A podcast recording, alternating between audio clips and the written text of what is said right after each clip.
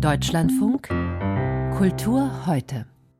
In den Kulturmeldungen erinnert Hanna Rau nun an den serbischen Autor Dragoslav Mihailovic, der im Alter von 93 Jahren heute in Belgrad gestorben ist. Bekannt geworden ist Dragoslav Mihailovic für seine Wirklichkeitsprosa, für seine Fähigkeit, Menschen wie Obdachlosen, Barackenkindern oder Partisanen eine Stimme zu geben. In seinem Hörspiel Schafblattern-Monolog etwa spricht die Frau eines ermordeten Partisanen, die in einer Gefängniszelle nun selbst auf die Hinrichtung wartet. Danke, Frau Jovanka. Bis zum Himmel hoch danke ich Ihnen, weil Sie ein Mensch sind. Vielen habe ich schon so ein Zettelchen durchs Fenster zugeworfen.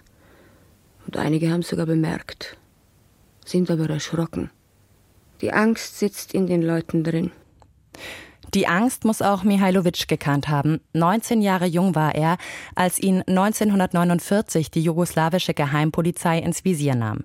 Warum? Er hatte sich eingesetzt für zwei Kommilitonen, die im Zuge der ideologischen Auseinandersetzung zwischen Stalin und Tito der Subversion angeklagt waren. Zwei Jahre lang musste er dafür ins Gefängnis, auch in Titos berüchtigtes Straflager Goli Otok. Was er dort erlebt hat, hat er später in dem gleichnamigen dokumentarischen Prosawerk geschildert.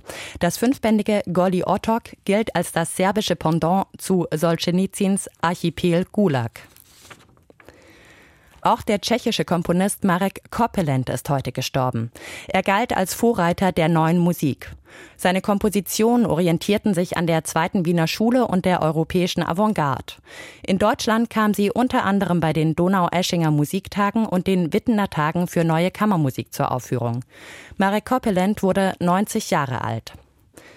Schon vor der Verleihung der Oscars heute Nacht sind die deutschen Anwärter für den Filmpreis gestern Abend bei Los Angeles zusammengekommen, um beim traditionellen Empfang in der Villa Aurora zu feiern. Mit dabei natürlich Regisseur Edward Berger. Sein Film Im Westen nichts Neues ist für neun Oscars nominiert. Das sei Ehre genug, sagte Berger in der Villa Aurora. Grund zum Feiern, Grund zur Freude. Gewinnen müsse er gar nicht. Aber für den Fall, dass doch, die Rede ist vorbereitet. Nur zufrieden war Berger gestern Abend noch nicht mit ihr. Zu schwer, zu, weiß ich nicht. Ich wusste, ich, ich glaube, ich wusste noch nicht genau, was ich sage. Man, man braucht einfach ein paar Versionen, glaube ich. Ja? Und dass man irgendwie hoffentlich irgendwann den richtigen Ton findet. Weil sowas kommt ja nicht so häufig vor. Also wenn mich da, falls ich gerufen werden sollte, dann möchte ich auch was zu sagen haben. Ich möchte dann nicht unvorbereitet stehen. Es gibt eine Chance, die möchte man ja irgendwie nutzen. Wir haben jetzt nichts mehr hier zu sagen. Edward Berger war das in den Kulturmeldungen mit Hanna Rau.